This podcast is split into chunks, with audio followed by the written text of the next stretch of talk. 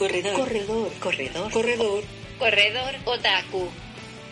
Hola, hola, estás escuchando Corredor Otaku. Mi nombre es Christopher Vélez y este es el episodio número 22. Bueno, pues aquí seguimos con la fiebre olímpica.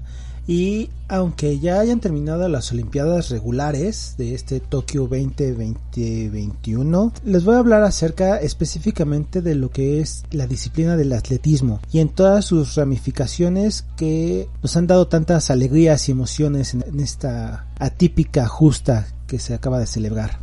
Comencemos por unas de las más emocionantes, que son las carreras de velocidad, que se dividen en, de forma individual en 100, 200 y 400 metros lisos en su rama varonil y femenil. Las carreras con vallas, que aquí el chiste es mantener al menos una valla de pie en, la, durante la carrera, pueden ser de 110 metros varonil o 100 metros femenil. Asimismo está su versión de 400 metros en ambas ramas. Antes de continuar les quiero comentar que la pista, el tartán, mide 400 metros y en las competencias que, les voy a mencionar, que son las de fondo y medio fondo, es muy importante esta referencia porque eh, las de medio fondo son de 800 y 1500 lisos y las de fondo son 5000 y 10000 metros. Entonces, eh, a lo que me refería es de que después de los 400 metros, ellos se pueden cambiar de carril. En las demás competencias, si tú invades el carril de un de otro competidor, estás descalificado.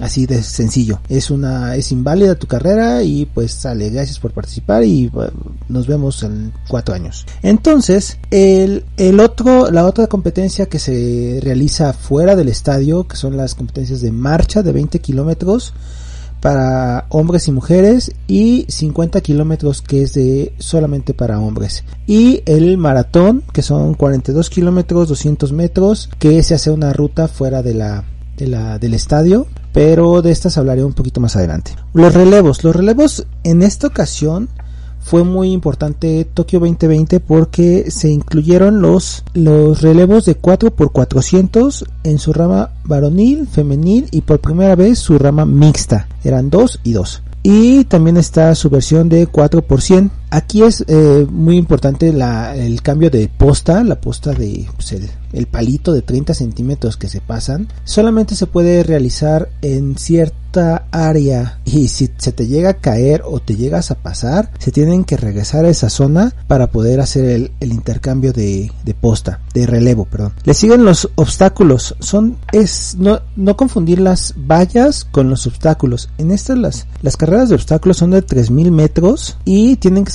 unas vallas que son más como unas bardas que tienen agua, que tienen fosas con agua. Y pues ya. Las de marcha, estas de marcha son este muy características en su forma de caminar, pues básicamente vas caminando rápido con su movimiento el penduleo de cadera. Aquí lo, lo importante es que no levanten los pies, que no hagan lo que le dicen el floating, como ir flotando, porque esa es una penalización. Y a las tres penalizaciones, tarjeta roja y te quedas descalificado. En marcha solamente hay 20 kilómetros para hombres y mujeres y 50 para solamente en su rama mm, varonil. Al atletismo también se le suman los deportes que son de pues de lanzamiento y de salto. Los de salto son saltos de altura, que son pues tienes que saltar una valla lo más alto posible. Y eh, en el capítulo pasado les mencionaba que en México 68 se introdujo la técnica del Fusbury Flop, que es atacar la valla de frente o un poco de lado y saltar dando la espalda, que según esto les ayuda a, saltar más alto para poder librar la, la, vara. Tienen tres intentos y el salto más alto es el que se cuenta. El salto con pértiga o carrocha, como también lo conocemos, que es lo mismo, usar una vara para saltar pues el límite que tienen, que tienen establecido. El salto de longitud, que es tomar una carrera de al menos unos 40 metros hasta llegar a un punto, a una línea blanca que todavía es permitido pisar. Si te pasas de esa línea blanca, estás descalificado y saltar la longitud más la mayor posible. Y también está el triple salto, que es igual correr los 40 metros lo más rápido que puedas, hacer tres saltos y en el tercero lo más lejos que puedas. A las competencias de lanzamientos se están el impulso de bala, que es agarrar una esfera metálica de un peso aproximado de para los hombres de 7 kilos y para las mujeres de 4 kilos. El lanzamiento de martillo, que es una, es una bala muy similar con una cuerda. Es un cable que mide un metro 20 centímetros y pues pesa lo mismo, ¿no? 7 kilos y 4 kilos para las mujeres. Está también la jabalina, que es una vara larga de más de 2 metros con peso, 800 gramos para los hombres, 600 gramos para las mujeres. Asimismo se le junta el lanzamiento de disco, que no es un frisbee, es un disco que tiene en su rama varonil pesa 2 kilos y en su rama femenil pesa 1 kilo. Bueno, y también se les se incluyen las competencias combinadas, que estas se celebran en dos días diferentes, que para los hombres es el decatlón, que incluye las disciplinas. El primer día 100 metros lisos, salto de longitud, lanzamiento de peso, salto de altura. Y el segundo día 110 metros con vallas, salto con garrocha, lanzamiento de disco, lanzamiento de jabalina y 1500 metros lisos. Y para las mujeres es el heptaclón. El primer día se incluyen 110 metros con vallas, salto de altura, lanzamiento de peso, 200 metros lisos y el segundo día salto de longitud, lanzamiento de jabalina y 800 metros lisos. ¿Por qué se hace esta diferencia? No lo sé. Estas son las este, pruebas principales que se realizan dentro del estadio y fuera del estadio se encuentra el maratón que son 42.195 kilómetros y es una ruta fuera del estadio que a partir de los Ángeles 1984 se incluyó la rama femenil y pues como ya les había mencionado la competencia de marcha. Antes de que se me olvide, el sistema de calificación del decatlón y del heptaclón es por puntos. Entonces, conforme vayas llegando al lugar que en el que termines la competencia, te dan cierta cantidad de puntos y obviamente el ganador es el que sume más puntos. En hablando de triatlón, que a pesar de que incluye un maratón, no está incluida en las disciplinas de atletismo. Pues bueno, ya que tenemos el contexto de lo que es el atletismo y de todas las pruebas que incluye, pues vamos a les voy a contar acerca de los momentos más virales o más populares que se hicieron durante estas eh, Olimpiadas y de todos los récords que se rompieron en esta en esta ocasión. Comencemos por el que todos vimos, el que se volvió más popular, me parece, es en el salto de altura, el catarí Mutaz Ega Barcin y el italiano Gianmarco Tamberi comparten el oro para al no querer seguir compitiendo. Estos dos chicos se muestran como amigos en Instagram porque me estaba contando a mi sobrino que como son un sector muy limitado, como que no tantos deportistas de alto rendimiento son los que compiten, en esta prueba en específico, eh, siempre están como que viajando a todas las pruebas juntos, entonces se conocen muchos desde antes. El italiano se había roto la pierna hace dos años y estaba muy deprimido, pero en cambio el catarí le fue y lo animó para descansar en este momento y, prepararse para, para las Olimpiadas. Entonces, al saltar los dos la misma altura, el juez les da la opción de seguir compitiendo para desempatar. Eh, básicamente la, la, opinión o la, la decisión era de, del chico de Qatar. Y él dijo, no, ya, puede haber dos oros. El momento en vivo fue muy increíble. La verdad es de que la alegría que desbordó el italiano después de haberse levantado de esa lesión y que ahora pueda compartir el oro fue así con que creo que uno de los grandes momentos de lo que realmente el olimpismo significa. En esta olimpiada se incluyó la disciplina de 400 de 4 por 400 mixto. Es la, primera vez que se incluye porque les había comentado que estas olimpiadas se caracterizaron por ser más inclusivos entonces pues hicieron una versión mixta y lo ganó el equipo polaco. En salto de longitud, el griego Miltiadis Tentogliu le arrebata el oro al cubano Juan Miguel Echavarría, que esta competencia, el, el, cubano iba ganando, iba arrasando con todos los demás, de hecho iban a ser el 1-2, pero en su cuarto quinto salto llegó el griego y le quitó el, el este, hizo un mejor salto. Desafortunadamente el cubano un salto anterior se lastimó, así como que le dio como un tirón, un calambre en la pierna y aunque intentó hacer otro salto, ya la verdad es que la pierna ya no le dio y pues estuvo así en la línea de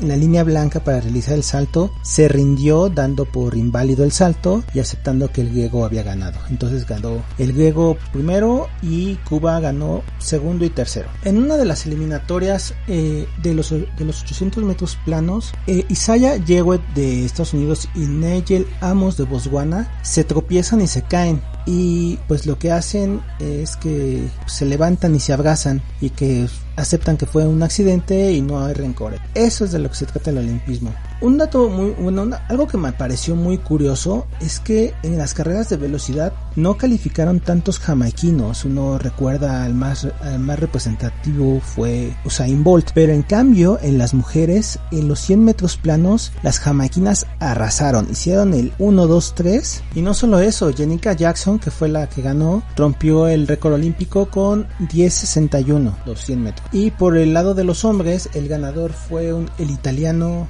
Lamont Marcel Jacobs y curiosamente al finalizar la, competencia lo está recibiendo el ganador del salto de altura junto con el catarí eh, Tamberry. En esta competencia en específico, bueno, esta, a partir de este año se estipuló que ya no iba a haber como advertencias en las salidas en falso. Antes se llegaba a usar como las salidas en falso como estrategia para desconcentrar a los rivales, pero a partir de este año la, una salida en falso es descalificación inmediata y justo en la final, el corredor Hughes de Gran Bretaña realizó una salida en falso y fue eliminado. Ahora, en salto con garrocha estábamos esperando mucho la competencia. Desafortunadamente no fue como una gran cobertura de, este evento porque pues mi sobrino es garrochista, ¿eh? ¿no? Entonces su garrochista favorito es Armand Duplantis, que fue el ganador de la, de la medalla de oro. Estuvo a unos cuantos centímetros de romper el récord olímpico, pero lo, lo importante aquí es de que la realmente no tuvo una competencia real. El chico este es garrochista desde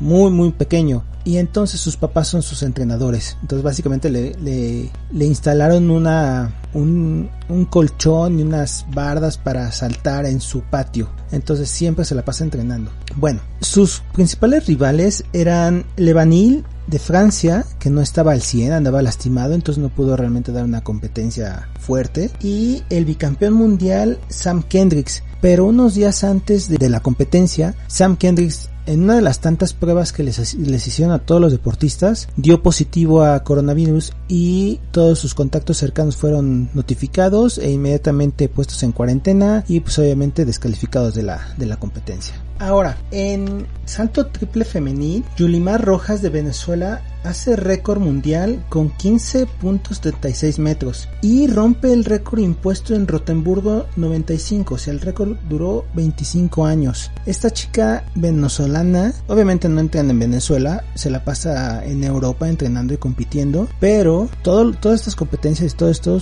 por suerte, están en YouTube, en el canal de Claro Video, y realmente el salto que hace esta chica es increíble. Cada atleta tiene su historia, pero esta atleta por los Países Bajos llamada Sifan Hassan, ella fue refugiada etíope a la edad de 15 años y encontrándose en un país totalmente diferente, con un clima totalmente diferente, lo que hizo que se refugiara en el deporte. Ella participó en 1500 metros lisos, 5000 y 10000 metros. Ella en sus competencias se mostraba muy reservada, pero a la hora de los cierres, no ser, unos cierres increíbles. En uno de los clasificatorios, en el 1500 se cae, se levanta y clasifica en primer lugar. por 1500 gana la medalla de bronce, participa también en 5000 que gana la de oro y en los 10000 metros hace una técnica, bueno, no una técnica, una estrategia de carrera muy, muy, muy espectacular. Van corriendo junto con la puntera, pero aprovecha que como, como después de varios, varias vueltas, de tantas vueltas, si hay muchos codazos, o sea, cuando se juntan en el grupo, se empiezan a codear para ganar posición, ¿no? Si tú vas muy adentro del, de la pista, puede que te encierren, y si tú vas muy afuera, estás corriendo más y puede que te desgastes al final. Bueno, pues esta, esta chica va muy reservada hasta cierto punto y al ver que no puede, bueno, no es que no pueda, porque realmente le gana el primer lugar por mucho, pero para rebasar a la, a la puntera utiliza a las, a las competidoras que van rezagadas. Entonces arrincona a la, a la puntera a modo de que al alcanzar a las que van rezagadas se tenga que retrasar y por la parte externa la rebasa y se la lleva de calle. O sea, realmente termina la carrera y es una, realmente es muy espectacular esta, esta competencia. Un caso polémico fue en el 400 metros de, con vallas. En el, la rama femenil, Sidney McCollin rompe su propio récord de 51.90 a 51.46 y posteriormente ella declara que se siente como que la pista, la misma pista te empuja. Después en, los mismos 400 metros con vallas, en la rama varonil, el noruego Karsten Walholm con un 45.94 termina la competencia rompiendo el récord mundial de hace 29 años de Kevin Young de Barcelona 92. Lo curioso aquí es de que el segundo lugar, Ray Benjamin, que hace 46-17 y el tercer lugar, el brasileño Alison Dos Santos, hace 46-72 segundos. Los tres rompieron el récord de hace 29 años. Y viendo las competencias, muchos utilizaban las zapatillas de Nike Max Fly. Y estas zapatillas tienen en específico una placa de carbono curvo, que son, se les llaman los Super Spikes. Los, bueno, para todas estas competencias necesitan unos spikes, que son como unos tenis con clavos, para tener agarre en el tartán. Bueno, pues estos tenis tienen una placa de carbono que les ayudan para, de cierta forma, impulsarlos. Cuando el Comité Olímpico las permitió, muchísimos deportistas en las competencias las traían. Lo curioso aquí es de que Karl Warsholm, el noruego, no las trae. Él trae unos Puma Evo Speed Future Faster Plus. Él declaró después que él trabajó con Puma y con Mercedes, sí, de los de la Fórmula 1 para desarrollar este tipo de zapatillas. Bueno, el caso es de que se está hablando aquí de un tipo como dopaje tecnológico, donde según esto no quiero que sonar que eh, hago desmerito el logo deportivo de los atletas, justificándolos con el uso de las de estos tenis en específico de los Nike o de, de los de o que el tartán tenía como partículas de goma que les ayudaba a los atletas como impulsarlos. Por eso es que, bueno, por eso se dice que se rompieron tantos récords en estas Olimpiadas. Entonces, Carls, Carlson salió a declarar que estaba, que él odiaba las super zapatillas de Nike, ¿no? Él dijo que entre más cosas que se le pudieran poner a los zapatos para correr, le, le estaban quitando credibilidad al, al propio deporte. Y eso pues no, era como una trampa, era como un dopaje tecnológico. De hecho hasta también Usain Bolt salió diciendo que, no específicamente hablando, pero de, de estas zapatillas, pero dijo que, que si estos, si los zapatos te ayudaban a tener como que un impulso o una ayuda, pues era básicamente estar haciendo trampa. Ya lo vimos en el maratón con Kipchoge usando las las Vaporfly Next Percent que rompió el récord de los de las dos horas Obviamente pues ya les he comentado de esto con unas características especiales, todo como acondicionado para, para que lo hiciese, con varios este, liebres cortando en el viento, un carro que le marcaba el paso que a seguir y estos zapatos mágicos, aparte de, de una ruta sumamente plana, pero pues no se le quita el mérito deportivo de todo, todo esto. Volviendo un poco a los, a los récords que se rompieron en esta en esta justa. En los 1500 libres femenil, la keniata Faith Kipyegon bajó el récord de 353.93 a 353.11. Por la rama varonil, el noruego Jacob Ingebrigtsen bajó de 331.65 a 328.33. Es lo que les decía, o sea, muchos usaban estos tenis, muchos no, pero de que posiblemente el tartán les estaba ayudando, o no sé, posiblemente no, pero se rompieron muchos récords. Y no solamente en las pruebas de pista, también en las pruebas de lanzamiento se rompieron récords. En el lanzamiento de bala, Ryan Krauser, eh, en sus cinco lanzamientos, rompe el récord olímpico tres veces consecutivas y, y se queda a 7 centímetros del récord mundial. En su primer lanzamiento hizo 22 metros 83 centímetros, el segundo hizo 22.93, el tercero, el cuarto y el quinto pues son mayores estas distancias y el que vale es el sexto lanzamiento con 23 es 30 centímetros y ese es el nuevo récord olímpico. Y sale en su premiación, sale con un mensaje dedicándose a su abuelo, que según su historia eh, era el que lo apoyaba siempre para seguir compitiendo y desafortunadamente falleció por coronavirus el año pasado. Y bueno, hablando de la marcha, bueno, les había mencionado que México es potencia en marcha. Desafortunadamente no, no, no brillaron en esta justa, pero sí hay datos característicos en esta competencia acerca de la marcha. Para evitar salir de la burbuja que se creó para en estos Juegos Olímpicos donde se mantenían a todos los deportistas, reporteros y, y voluntarios, esta este evento se realizó al norte de Japón, en Sapporo. En lugar de hacer una ruta de 20 o de 50 kilómetros según el caso, lo que se hizo fue hacer un circuito de un kilómetro. O sea, iban caminando en círculo de un kilómetro por las calles de Sapporo, bueno, por una, una calle en Sapporo, y de ahí 20 vueltas o 50 vueltas. Y se hizo al norte de Japón porque las temperaturas en el verano son muy altas. Todos los deportistas que estaban en el Estadio Olímpico en Tokio se quejaron muchísimo de eso, pero pues, obviamente pues, nada pueden hacer, ¿no? Entonces, pero en, en pruebas tan largas eh, de 3-4 horas, pues realmente el calor realmente es abrumante. Entonces, eh, la marcha, una, la principal regla es que no levantes los pies, o sea, que tengas un pie siempre pegado al pie. Y era increíble cómo llegaban todos los jueces, andaban como, como judiciales en, en alcoholímetro cazando a los, a los deportistas y amonestándolos, ¿no? Entonces, desafortunadamente esta competencia, la competencia de 50 kilómetros, no está en el programa olímpico para las siguientes Olimpiadas, que son de en París 2024 porque según esto no había una competencia similar para la rama femenil. Realmente la solución mucho más fácil es incluir a las mujeres en esta competencia, pero no, el Comité Olímpico Internacional decidió mejor quitarla. Bueno, el, en la marcha de 50 kilómetros, el ecuatoriano Claudio Villanueva terminó una hora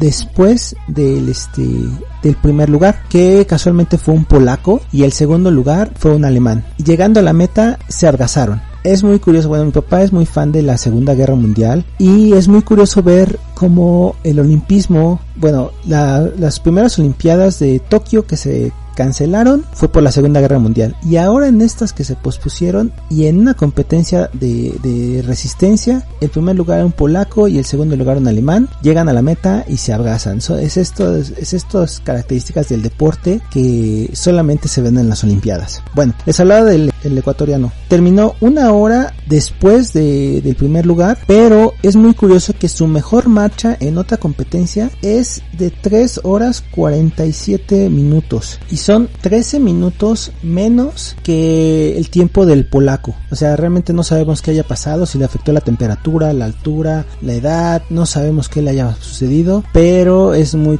bueno, a mí me pareció muy curiosa esta situación. El cierre de esta competencia fue muy, muy interesante porque eh, Tour el que queda en cuarto lugar siguió al alemán por muchos kilómetros a su mismo ritmo. En el último kilómetro, así literalmente en el último kilómetro, en la última vuelta, se quemó. O sea, se acabó el, señor Tour y le dio al canadiense Dunphy, le dio oportunidad de alcanzarlo y pasarlo. Entonces quedaron así. El polaco quedó en, con 3 horas 50 minutos 8 segundos.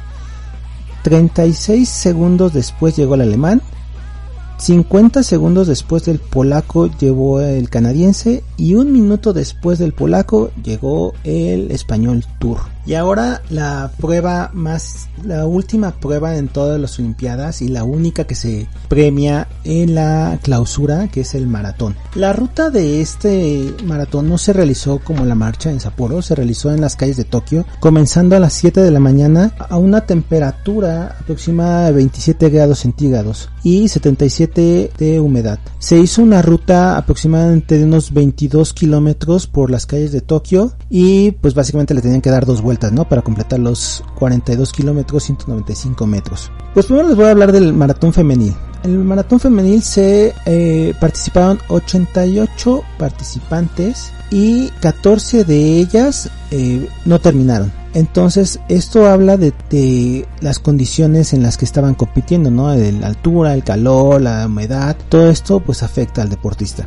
La ganadora fue Pérez Jepchipchir de Kenia, utilizando unos tenis Adidas, terminó con 22 no, 2 horas 27 minutos 20 segundos. El segundo lugar Brigitte Kohei con 16 segundos más, igual de Kenia, usando unos Nike. Y el tercer lugar Molly Seindal, terminando 26 segundos después de Estados Unidos, utilizando unos Puma. Lo de los tenis lo menciono solamente como dato curioso, ¿no? De que algunos deportistas se, se acomodan más con unas marcas y otras con otros, o por patrocinios, pues prefieren, tienen que usar los del patrocinador básicamente y pues por lo que les mencionaba anteriormente no de la tecnología de los tenis que pues eh, algunas piensan o realmente les ayudan a los deportistas a mejorar su rendimiento o al generar más impulso o el ajuste o el acolchonamiento para no afectar para, para el golpeteo que se hace eh, con tantos kilómetros. Bueno, por la rama varonil, el ganador fue Kipchoge.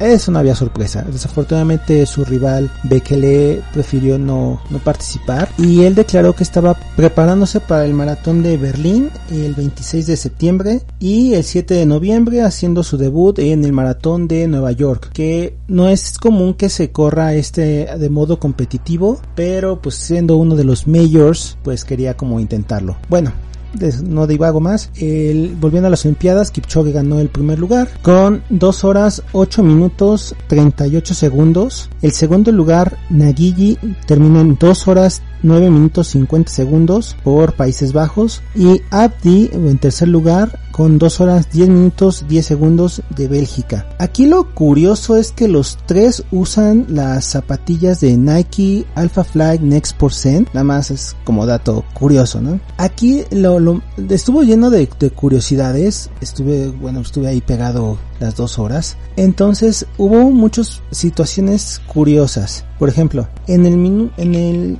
kilómetro 28, en el abastecimiento de, agua, el francés Mohad Abdoni intenta, bueno, no se sabe como que intenta agarrar, o sea, se ve como la mano se acerca al agua en el abastecimiento de la mesa que ponen para abastecerse de agua, intenta agarrar o no una botella y tira toda la mesa, toda la hilera de, de, de aguas, las tira y se queda con la última. Entonces luego, luego fue así, cuando se vio en el momento, pues como que no se notó, pero ya analizando las imágenes y la transmisión, eh, pues se juzga como que es un, una actitud antideportiva. Él se justifica con que estaban resbalosas, que no se no pudo, que estaba muy lejos, que no las alcanzó, y, pero es que casualidad que justamente la última sí la pudo agarrar. Bueno, en el kilómetro 17 hay una botarga, hay una persona disfrazada de, dinosaurio, de esas botargas inflables de dinosaurio, está animando con una bandera de Francia. Esto también fue muy curioso. Y en el cierre de la, de la carrera, literalmente en los últimos 50 metros, cuando el Kichogue ya había acabado, el Kichogue ya estaba refrescándose ahí chacoteando platicando con los con los este voluntarios bueno pues en el cierre en los últimos 50 metros cuando Nakiji empieza a atacar para el para para cerrar el, el este el maratón apoya a su amigo de Bélgica Abdi y literalmente en los últimos 50 metros le quita la medalla de bronce al keniata que venía pues de segundo lugar desde muchos muchos kilómetros atrás. Simplemente ese apoyo que le dio hizo que entrara al, meda al medallero. Eso fue muy muy muy este muy padre de, de, esta actitud de él, participando por Países Bajos. Que curiosamente los tres son keniatas y pero participando por diferentes países. Dado todas estas situaciones y otras muchas más en otros deportes, yo solamente quise en este podcast centrarme en el atletismo. Valieron la pena las desmañanadas porque pues obviamente en el horario de Japón es en la madrugada aquí. Entonces muchas competencias sí las disfrutaba con mi sobrino gracias a la cobertura de Clario Video porque Televisa y TV Azteca pues la verdad es que dejaron mucho que desear pero eh, estuvieron bastante interesantes y muy emocionantes. Hasta aquí voy a dejar esto del atletismo. No mencioné nada de los mexicanos porque quisiera hablar en específico de, ellos en el siguiente episodio, así como de la clausura. Y solamente me queda hacer la recomendación de la, del, del episodio, ¿no? Porque ya, ya había pasado mucho tiempo sin hacerla. La película se llama El triunfo del espíritu. Bueno, pueden encontrarla como eso o como Race. Habla acerca de la historia de Jesse Owens. Este atleta estadounidense afroamericano ganó cuatro medallas de oro en las Olimpiadas de Berlín de 1936, justo a la mitad del, del Reich de Adolf Hitler. 100 eh, metros planos, 200 metros planos, 4 por 100 y en salto de longitud. Esta película habla desde la historia de cómo un, un país tan racista en ese momento, Estados Unidos, tiene que aceptar la potencia que la raza afroamericana tiene en los deportes. Entonces, llevan a este chico a las Olimpiadas donde la creencia de la raza aria, de la supremacía blanca en, en Alemania, pues tenía que dominar. Entonces, ah, marca muchos aspectos en donde se supone que el color de la gente es muy importante. Cuando en la misma película te dice, ¿sabes qué? Es que en la pista no hay colores, simplemente hay rápidos o lentos. Y entonces Jesse Owens también se llega a manifestar en el podio, esa imagen del puño con un guante negro del, Black Power en el podio, también fue él. Obviamente él, se, él dice que se sentía muy contento en Alemania porque lo trataban muy bien, pero era solamente como la fachada dado los problemas de, del genocidio que se estaba suscitando con los judíos. Entonces al regresar, desafortunadamente al regresar a Estados Unidos, pues lo seguían tratando como un negro más, pero al paso de los años realmente se le fue dando el reconocimiento que, que merecía, al punto de hacer un premio especial para el atleta destacado en una temporada llamado obviamente el, el premio Jesse Owens. Bueno, pues la película está bastante entretenida, es una película biográfica, la verdad es que yo soy muy fan de las películas deportivas y más cuando están basadas en un hecho real. Me gustan las películas deportivas cuando hay deporte involucrado y entonces las escenas de deporte, las escenas de carrera le meten el tema de, de drama porque este chico al ser afroamericano pues le él simplemente empezaba a competir, pero le empiezan a meter ideas políticas y sociales de que él realmente es el ejemplo de toda una sociedad marginada en su país de origen. Entonces cuando va a Alemania y ve como que los están tratando muy bien, también se da cuenta de que hay unas situaciones que como que todo está demasiado bien. Entonces pues él simplemente va, compite y regresa a su país antes de que estalle la guerra, pero aún así, de regresando a su país, le siguen pidiendo que los restaurantes entre por la puerta trasera. La película está bastante entretenida, se la recomiendo bastante. Está disponible en YouTube, en renta en HD en 59 pesos o en compra eh, igual en HD en 129. Y pues ya no quiero hacer el episodio tan largo como el anterior, solamente me resta decirles mantengan el cuerpo activo, la mente ocupada, tomen agua, matané.